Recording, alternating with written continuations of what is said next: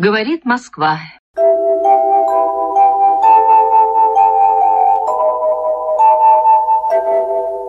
Bonjour à tous, j'ai le plaisir de recevoir aujourd'hui Anne-Cole de Fifocard, euh, directrice des maisons d'édition de l'Inventaire et de Nouveaux Angles.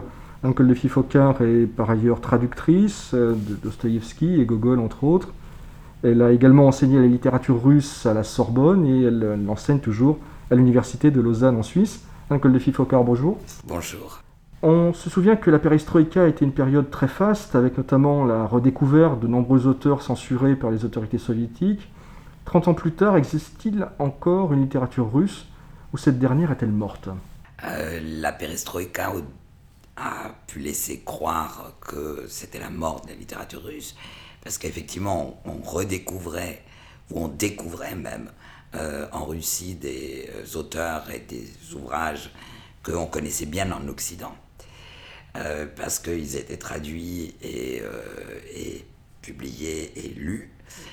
Et puis, il y a eu vraiment une longue période où on avait l'impression que, à quelques exceptions près, il n'y avait pas de nouvelle littérature post-soviétique. Euh, en tout cas, de nouvelle littérature intéressante. Alors, il y a eu euh, des tentatives de d'écrire comme en Occident, et notamment euh, beaucoup de romans policiers, un genre qui n'était pas du tout à la mode. Il y avait très peu de romans policiers, de littérature policière avant. Il y a eu aussi un certain nombre de, de- de textes de femmes qui écrivaient aussi des romans policiers, mais pas, pas, uniquement. Textes de femmes sur les problèmes euh, de société, sur... Euh, mais on avait l'impression que la grande littérature, entre guillemets, euh, était un peu perdue, morte, d'une certaine façon, que d'abord, les écrivains, pendant la période soviétique, où ils étaient dissidents, où ils étaient officiels, mais je veux dire, ils arrivaient, s'ils étaient officiels, ils arrivaient à très bien vivre, parce que un salaire d'écrivain soviétique, c'était quelque chose de très, important, on avait des privilèges. Là, brusquement, euh, ben, c'était un peu comme en Occident, c'est-à-dire euh, on écrivait pour son âme, euh, pour son tiroir éventuellement, et, si on, et en tout cas pas véritablement pour vivre. Quelles sont les grandes tendances de la littérature russe contemporaine et quel nom faut-il retenir? Alors, on, a eu euh, petit à petit, c'est souvent, ça s'est fait euh, assez progressivement, euh, discrètement. Et puis, je dirais qu'il y a une quinzaine d'années, à peu près, on s'est aperçu récemment que depuis une quinzaine d'années, on avait une nouvelle génération d'écrivains et de, de- de bons écrivains. Alors, les nouvelles tendances, bon, je pense que on va parler de la tradition peut-être euh, pour en arriver aux nouvelles tendances. Euh, la littérature russe, euh, de mon point de vue, est un ensemble au cours de depuis son existence de traditions, de poursuite de quelque chose qui existe déjà et de rupture. Rupture et continuité, c'est vraiment ce qui est frappant dans l'histoire de la Russie. Alors, en ce qui concerne euh, la continuité, je dirais que euh, il y a trois grandes euh, tendances de la littérature russe en général et qu'on retrouve plus ou moins aujourd'hui, qui se poursuivent plus ou moins aujourd'hui. Il y a d'une part le fait que la littérature russe s'est constituée et s'est développée par rapport à l'Europe, à l'Occident, euh, plus généralement ensuite, mais au 19e siècle par rapport à l'Europe. Et euh, qui a eu soit en opposition à l'Europe, soit au contraire pour essayer de euh, s'inscrire dans cette tradition littéraire européenne. Et ça, je trouve que le, regard des écrivains russes d'aujourd'hui sur l'Europe et sur l'Occident en général est tout à fait intéressant, on pourra y revenir. Ensuite, on a quelque chose qui, euh, qui est très intéressant et qui existe depuis le début de la, les débuts de la littérature russe, c'est le fait que la, la littérature en Russie, les écrivains en Russie s'occupent on peut même dire se mêlent de tout, ce qui les regarde ou ce qui ne les regarde pas. A priori, c'est-à-dire la politique, c'est eux, l'idéologie, c'est eux, dans un sens ou dans, l'autre d'ailleurs. Euh, la philosophie, c'est eux. Il n'y a pas de philosophe, euh, très peu, au sens où on l'entend euh, en Europe et en Occident. ils s'occupent de tout, ils se mêlent de tout. L'histoire, c'est eux. la pensée, c'est eux. c'est vrai au, XIXe siècle avec des gens comme Dostoevsky, avec Tolstoï et bien d'autres. Ça, ça continue. Et c'est tout à fait intéressant. Et puis, troisième point, il y a depuis Gogol, c'est-à-dire quand même depuis le début du 19e siècle, on a deux, je dirais, courants littéraires. D'une part, un courant réaliste, qui bah, reflète la réalité, et, qui dénonce les travers de cette réalité. Et ça, ça continue. Euh, et on a euh, ce qu'on a appelé parfois vis-à-vis de Gogol le réalisme fantastique, euh, c'est-à-dire le passage par le fantastique, souvent par le grotesque, sous prétexte que c'est la meilleure façon de montrer la réalité et le réel. C'est par ce biais-là qu'on arrive à mieux voir ce qui va, ce qui ne va pas, et ce qu'il en est de, de notre monde. Et ça, ça continue aussi. Alors, qui sont ces nouveaux écrivains russes? Alors, les nouveaux écrivains russes, bon, il y a d'abord ceux, euh, il y en a quelques-uns en tout cas, qui ont, euh, euh, qui ont continué, qui existaient déjà avant la perestroïka, avant Gorbatchev, c'est-à-dire fin des années 70, début des années 80 et qui euh, n'étaient pas véritablement publiés euh, en Russie, en URSS en tout cas, et qui ont explosé. Bon, quelqu'un comme Sarokin, Vladimir Sarokin, c'est une évidence. Lui, ça fait pas loin de 40 ans euh, qu'il écrit, et son évolution, et d'ailleurs, on pourra en reparler, est d'ailleurs très intéressante, parce que elle montre aussi l'évolution de la Russie et l'évolution de la littérature et de, des mentalités, de, la pensée. Mais il y a un certain nombre de jeunes écrivains euh, qui, qui, ont, euh, une, euh, qui ont des, des, points communs, ou en tout cas qui montrent quelque chose de nouveau, qui était absolument impossible avant. Par exemple, beaucoup des écrivains actuels ont voyagé, ont voyagé à l'étranger, un petit peu partout. Alors en Europe, d'une part, mais aussi sur d'autres continents. Beaucoup sont allés en Asie, euh, aux États-Unis, en Amérique, euh, y compris Amérique du Sud, en Afrique, quelquefois. Euh, donc, ils ont découvert le monde. Et en cela, ils sont différents des, de leurs prédécesseurs. Ils sont forcément différents parce que ça leur a, d'une part, ouvert l'esprit, ou en tout cas, ils ont une réflexion sur le monde et sur la période actuelle qui est forcément différente de celle qu'elle aurait été s'ils euh, n'avaient pas pu sortir des frontières du pays, de leur pays d'origine. Euh, parmi eux, il y en a un certain nombre qui ont, euh, et qui, continuent, qui ont séjourné à l'étranger.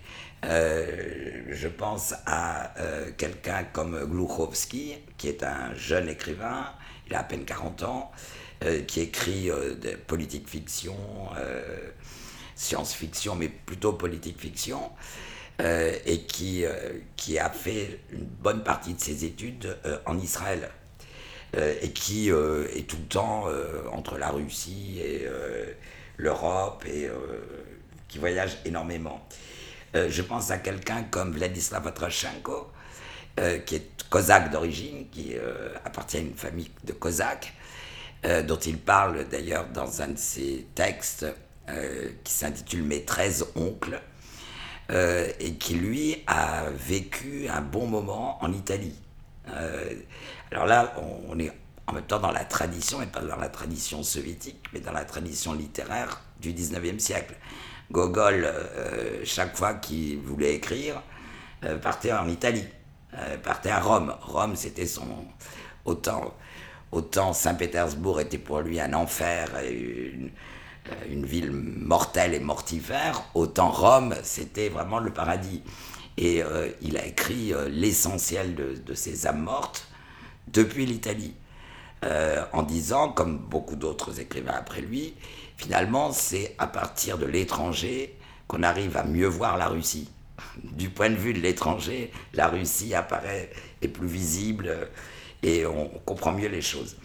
Alors, on en a un certain nombre. On en a aussi qui euh, vivent à moitié en Russie, à moitié euh, à l'étranger. Je pense à quelqu'un comme Sergei Lebedev, qui est un, jeune, euh, un jeune écrivain. Il a à peine 40 ans, il avait une trentaine d'années quand il a écrit son, son premier roman, qui est un roman vraiment très imposant, je trouve, et d'une excellente qualité, qui s'intitule La limite de l'oubli, et qui et très souvent en Allemagne. Euh, et puis qui revient aussi en Russie. Euh, besoin. Vladimir Sorokin, dont je parlais tout à l'heure, euh, vit moitié, enfin en ce moment, depuis le confinement, il est à Moscou, dans la région de Moscou, mais normalement il est à moitié en Allemagne, à Berlin, et à moitié dans la région de Moscou. Donc on en a un certain nombre comme ça. Une autre chose intéressante, c'est que euh, on a euh, des écrivains, euh, dans les nouveaux écrivains, qui ont voyagé en Russie même. et leur expérience de ces, voyages dans leur pays est extrêmement sensible, extrêmement visible dans ce qu'ils écrivent. Et c'est tout à fait intéressant. Je pense à quelqu'un comme Chargounov, mais dont les livres ne sont pas traduits pour le moment en français, mais qui a énormément voyagé. Il a euh, vraiment, euh, il a fait la route euh, dans son pays, à l'étranger aussi, mais dans le pays même. on a, il y en a beaucoup d'autres, hein, mais ce qui est intéressant, c'est que on a l'impression qu'il y a une découverte de ce qu'est la Russie et, d'une certaine façon de l'histoire de la Russie aussi, par la découverte de l'espace russe. Alors vous avez parlé euh, du roman de Sergei Lebedev, La limite de l'oubli. Euh, on lit souvent en Occident que la Russie n'a pas fait et ne fait pas sous Vladimir Poutine son devoir de mémoire, entre guillemets. Est-ce que euh, ce, qui est, ce qui est absent du débat public se retrouve dans les livres des jeunes auteurs russes? Pas directement parce que je crois que euh, on, parle, on fait souvent ce reproche euh, aux Russes et à la Russie euh, par rapport à l'Allemagne. il faut toujours qu'en Europe, en tout cas en France, il faut toujours qu'on ait un modèle et un contre-modèle. En l'occurrence, le modèle c'est l'Allemagne et le contre-modèle c'est la Russie. Je crois que les choses ne sont pas aussi simples. D'abord, toute euh, la Russie et toute la population de Russie euh, ne, ne trouve pas forcément que l'ancien régime, l'ancien régime non pas tsariste mais soviétique, euh, était complètement à jeter. et ça, c'est le fait de, de connaître mieux l'Occident, de connaître mieux l'étranger, n'a fait que renforcer ça pour certains. Euh, à savoir que pendant toute la période soviétique, où on ne pouvait pas sortir, on avait une sorte de euh, d'idolâtrie et d'idéalisation de l'Occident. L'Occident, je caricature, mais à peine, euh, c'était vraiment... tout était magnifique, tout était facile, c'est tout juste les dollars poussaient pas sur les arbres. Enfin, c'est vraiment limite. C'était souvent même assez ridicule. Et quand vous, en tant qu'occidental, vous disiez, non mais attendez, il y a aussi des problèmes en Occident, il faut peut-être pas exagérer non plus. Euh, on vous croyait hum, limite, euh, enfin on vous croyait pas vraiment, pour tout dire. C'était assez, difficile. Il n'y a plus cette idéalisation, comme il n'y a plus non plus l'inverse, c'est-à-dire une démolition de, de, l'Occident. Le, le, fait d'avoir pu voir concrètement euh, et d'avoir pu vivre dans certains pays où d'avoir pu y séjourner assez longtemps, ça a remis un peu les pendules à l'heure. Euh, et donc, euh, finalement, beaucoup se disent, ce qui peut expliquer en partie cette, ce non-devoir de mémoire, ou ce devoir de mémoire un peu particulier. beaucoup se disent, bon, bah, finalement, nous, c'était pas génial, il y avait des tas de défauts, mais en Occident, il y en a aussi. Donc, il faut essayer de relativiser, sans tomber, ce qui est souvent difficile, euh, vers une idéalisation de euh, ce qui s'est passé avant, euh, c'est-à-dire la période soviétique, que beaucoup de jeunes écrivains, ou de jeunes en général, n'ont pas connue. donc, c'est là que c'est un, un, petit peu un point délicat, je dirais là où on peut dire que malgré tout, il y a une réflexion euh, plutôt que devoir de mémoire, euh, qui est une expression que j'aime pas beaucoup, parce que euh, c'est là encore c'est très occidental. on fait son mea culpa pour tout, et même pour les crimes qu'on n'a pas commis. donc c'est un petit peu, je trouve ça toujours un peu embêtant. Mais il y a une réflexion sur l'histoire du pays, sur le passé, euh, ça, c'est absolument certain.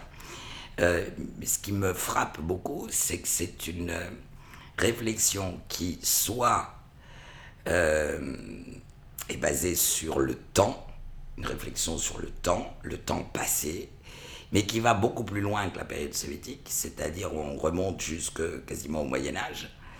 je pense au, roman de, de Vodolaskin, de Yevgeny Vodolaskine à son premier roman qui a été traduit en français par Les Quatre Vies d'Arseny. Vodolaskin est médiéviste. Euh, c'est un super médiéviste. Euh, et qui a écrit ce premier roman et qui euh, repasse par le Moyen Âge pour faire la réflexion sur pas seulement la Russie et son histoire, mais sur ce que c'est que d'être russe, sur l'identité russe. Et ça, je trouve qu'il n'est pas le seul, hein, mais je trouve que euh, c'est vraiment très intéressant. Et le fait qu'il soit médiéviste, c'est important aussi. L'autre tendance, euh, chez les BDF par exemple, mais il y en a d'autres, euh, c'est de faire une réflexion sur le passé, sur l'histoire, mais pas en se basant sur le temps, mais sur l'espace. Alors l'espace, ça a l'air complètement stupide ce que je suis en train de dire, mais l'espace pour la Russie, euh, c'est pas rien. Euh, c'est pas rien du tout. D'autant plus que, à la limite, c'est un pays où l'histoire, le temps, peuvent s'engloutir dans, les marécages euh, ou dans les forêts. je veux dire, euh, l'espace me paraît un élément beaucoup plus important que, que le temps, d'une certaine façon. Et ça tombe bien dans le sens où, euh, de plus en plus en Occident par exemple, c'est là que je, vois une, une, un point commun euh, entre euh, l'évolution de la pensée, des recherches en Russie et en Occident par exemple. En Occident, depuis, je dirais, une vingtaine d'années, on se dit, bon, c'est la fin de l'histoire, la fin de l'idéologie, alors arrêtons de nous, nous intéresser au temps intéressons-nous à l'espace. Et en Russie, euh, ça a un sens. Je ne dis pas que ça, n'en a pas en Occident, mais en Russie, ça a un sens vraiment particulièrement. Euh, et je pense à Sergei Lebedev, qui au départ a une formation de géologue, et qui, dans la limite de l'oubli, euh, va utiliser ses expéditions, les expéditions qu'il a fait en tant que jeune géologue, pour mettre euh, l'intrigue de son roman, pour construire l'intrigue de son roman, et aller rechercher, euh, enfin, aller étudier euh, des travaux faits dans le Grand Nord par des prisonniers du Goulag. Et c'est comme ça qu'il va reconstituer, comme les strates de, géologiques de, de, la région, il va reconstituer l'histoire d'un l'ancêtre, euh, pas si lointain puisque c'est la période stalinienne, et euh, faire toute une réflexion justement sur ce passé-là. Et je trouve que c'est, c'est vraiment une démarche tout à fait intéressante et profonde et brillante comme euh, réflexion. Anne Fifokar, vous avez consacré votre thèse à Boris Pilniak, vous avez ensuite traduit en français. Que pouvez-vous en dire à des auditeurs qui ne le connaîtraient pas?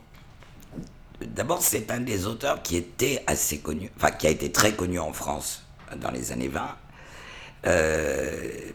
au point même que quand il a disparu dans les purges staliniennes en 1938, Jean-Paul Sartre s'est fendu d'une mention dans les chemins de la liberté. il le nomme, il va pas plus loin. Il faut dire qu'à ce moment-là, ça craignait un peu, mais il le nomme. Ensuite, il a été un peu oublié, et puis dans les années, fin des années 60, années 70, il y a eu beaucoup de traductions euh, ou de retraductions d'œuvres de Pilniak, ce qui fait qu'en France, il, est quand même, il était quand même jusqu'à maintenant assez connu. En fait, moi, je l'ai traduit, j'ai traduit un de ses livres euh, avant de décider de faire ma thèse, et puis après, j'en ai traduit d'autres. Boris Pilniak, c'est un personnage tout à fait intéressant dans la mesure où disons que c'est le premier écrivain soviétique, euh, avec de gros guillemets à soviétique. Euh, en tout cas, c'est celui qui euh, va faire dans la prose la révolution que des Mayakovsky, Tsvetaeva vont faire dans la poésie. c'est lui qui va écrire le premier roman, si on peut appeler ça un roman, d'après la Révolution, L'année nue, qui est euh, un texte sur l'année 1919, qui a été une année terrible de la guerre civile et de, euh, une année de misère, d'épidémie. Euh, ça, a été, ça a été vraiment une année atroce, là tous les témoignages le montrent. Et de la même façon que, que la Révolution avait fait exploser un certain nombre de de choses, d'habitude. Lui, il a fait exploser la langue russe euh, euh, et, la littérature.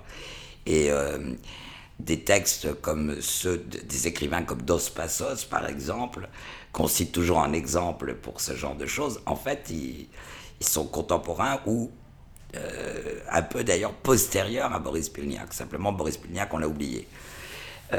et ensuite, c'est quelqu'un qui un représentant assez typique de l'intelligentsia euh, russe, c'est-à-dire ce qu'on appellerait en France de gauche, euh, qui euh, était tout à fait d'accord pour la, révolution de février 17, c'est-à-dire la fin de l'Empire, surtout la, fin du tsarisme, la République, euh, et qui euh, ont quand même déchanté euh, en octobre 1917. Ensuite, il a, c'est quelqu'un qui, dans un texte que moi je trouve d'une pureté absolue, littérairement parlant, qui s'intitule Le conte de la lune non éteinte, il démasque, dénonce à l'avance, parce que c'est un texte qui date de 1926, euh, c'est-à-dire, Lénine est mort depuis deux ans, mais euh, entre Staline et Trotsky, les choses sont. La bataille n'est pas encore perdue pour Trotsky, elle le sera peu de temps après, mais là, elle n'est pas encore perdue. Qui, démonte euh, à l'avance, qui a une vision assez extraordinaire, le mécanisme du, stalinisme. c'est quelque chose d'assez, dans un texte court, d'assez extraordinaire. Et ça, Staline ne lui pardonnera pas. Euh, et il aura de gros ennuis. Vous avez également enseigné la littérature russe, notamment à la Sorbonne. En quoi la, traduction et l'enseignement sont-ils liés? D'abord, la traduction, c'est. Euh, moi, je ne l'ai jamais vu comme, euh, comme c'est souvent le cas, comme un art particulier. les, les, les, les, déclarations du genre, le traducteur est autant un créateur que, que l'auteur, ça, c'est vraiment pas du tout mon truc. Euh, parce que je pense que euh, bah, l'auteur, c'est lui qui crée le cadre dans lequel le traducteur euh, doit, entrer, avec ce que ça représente de limites, de contraintes.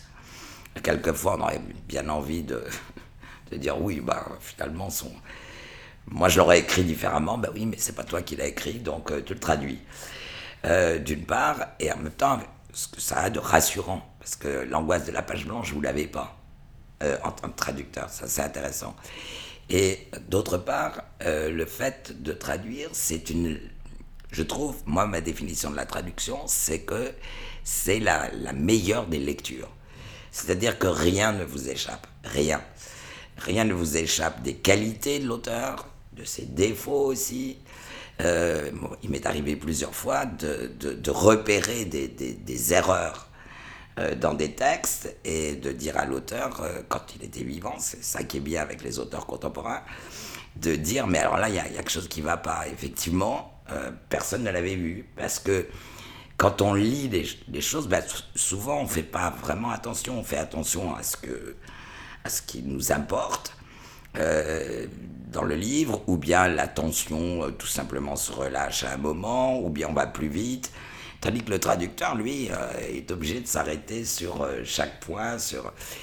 Et pour moi, ça a été très important pour l'enseignement, parce que, d'une part, ça m'a permis de connaître beaucoup plus à fond certains auteurs que j'avais pas étudiés, parce qu'on ne peut pas les étudier tous, hélas.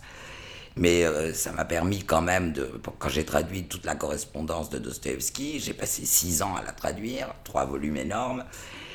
Ben, je peux dire que Dostoevsky, je connais quand même bien. Je, je, je ne dis pas par euh, honnêteté intellectuelle que je suis une spécialiste de, Dostoevsky, mais je sais que je connais bien.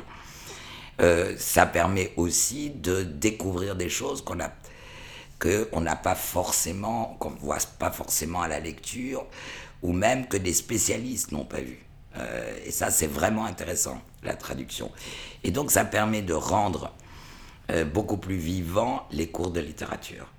Et puis aussi le fait, alors c'est peut-être euh, une idée à moi un petit peu bizarre, mais quand vous traduisez, vous vivez avec un auteur, vous vivez dans un texte, pendant souvent plusieurs mois, quand ça, n'est pas plusieurs années. Donc, vous êtes imprégné complètement, quelquefois même à, devenir un peu bizarre. Pour l'entourage, c'est pas forcément très drôle.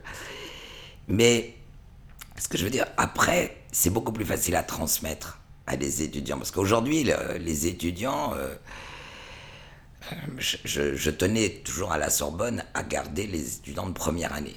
Euh, parce que je me disais que c'était important. Ils arrivaient, la littérature russe, rien lu, euh, quasiment rien. Euh, l'histoire de Russie, pas grand-chose non plus. Or, la littérature russe et l'histoire de la Russie sont vraiment très très liés. Comment voulez-vous comprendre Boris Godunov de Pushkin si vous connaissez pas le temps des troubles, la mort d'Ivan le Terrible et ce qui a suivi? Impossible, on comprend rien. Même si, par ailleurs, c'est une réflexion sur le pouvoir, ça, euh, c'est évidemment important. Mais ça ne suffit pas. Euh, là, finalement, la traduction permet de, de donner une vision vivante de la littérature. Euh, et je pense que ça a marché avec les étudiants. Beaucoup se sont mis à lire, ce que je prends pour une grande victoire. Dernière question en guise de conclusion, est-ce qu'on lit justement encore la littérature russe en France, au-delà de l'université? D'un côté, oui, euh, mais pas suffisamment. Euh, et, je pense que le problème n'est pas du côté des lecteurs euh, ou des libraires. Je pense que le problème, il est du, côté de la critique. on a eu, il y a, encore une petite trentaine d'années, on avait soit des critiques qui, connaissaient bien la littérature russe, soit des journalistes qui faisaient de la critique, qui n'étaient pas des spécialistes de littérature russe, mais d'une part qui s'y intéressaient beaucoup, et qui d'autre part demandaient conseil, euh, essayaient de se renseigner. Aujourd'hui, on n'en a quasiment plus. Euh, et ça, euh, c'est dramatique. Il y en a quelques-uns, mais disons que les principaux critiques, la littérature russe, ils ne connaissent pas, et à la limite, ils ne s'y intéressent pas. Et ça, c'est grave. Parce que de ce fait, les lecteurs sont, euh, sont un peu désemparés. Donc ils se tournent essentiellement vers les classiques. Parce que là, il euh, n'y a pas de problème, on est sûr de, son coup. D'autre part, pendant la période de la, de la perestroïka, justement, et les premières années qui ont suivi l'effondrement de l'URSS, euh, la littérature russe était à la mode en France. C'est-à-dire que chaque éditeur voulait son russe, ou ses russes, mais au moins un. Et on a publié comme ça. Moi, je me souviens très bien qu'à l'époque, je disais à des éditeurs, mais vous n'avez pas publié ça, vous allez faire un flop complet, c'est pas bon. Euh, du coup, on a publié énormément de choses qui n'en valaient pas la peine. Et ensuite, on a passé 10, 15 ans euh, à ne plus publier d'auteurs russes. Euh, parce que ben, ça marche pas. Alors que justement, c'est à ce moment-là que on a commencé à voir se reconstituer une nouvelle, se constituer une nouvelle littérature russe vraiment, vraiment intéressante. Que les, les, les, critiques et les, les critiques en général, euh, à la limite, dont ils ne mesurent pas la profondeur et la qualité. Et ça, c'est vraiment très, très dommage. Alors du coup, euh, pour ce qui est de la littérature contemporaine, bah, il y a un lectorat qui est moindre, alors que paradoxalement, chaque fois qu'il y a eu un salon du livre à Paris euh, consacré, euh, où la Russie était l'invité, donc les écrivains russes, il y a une ruée.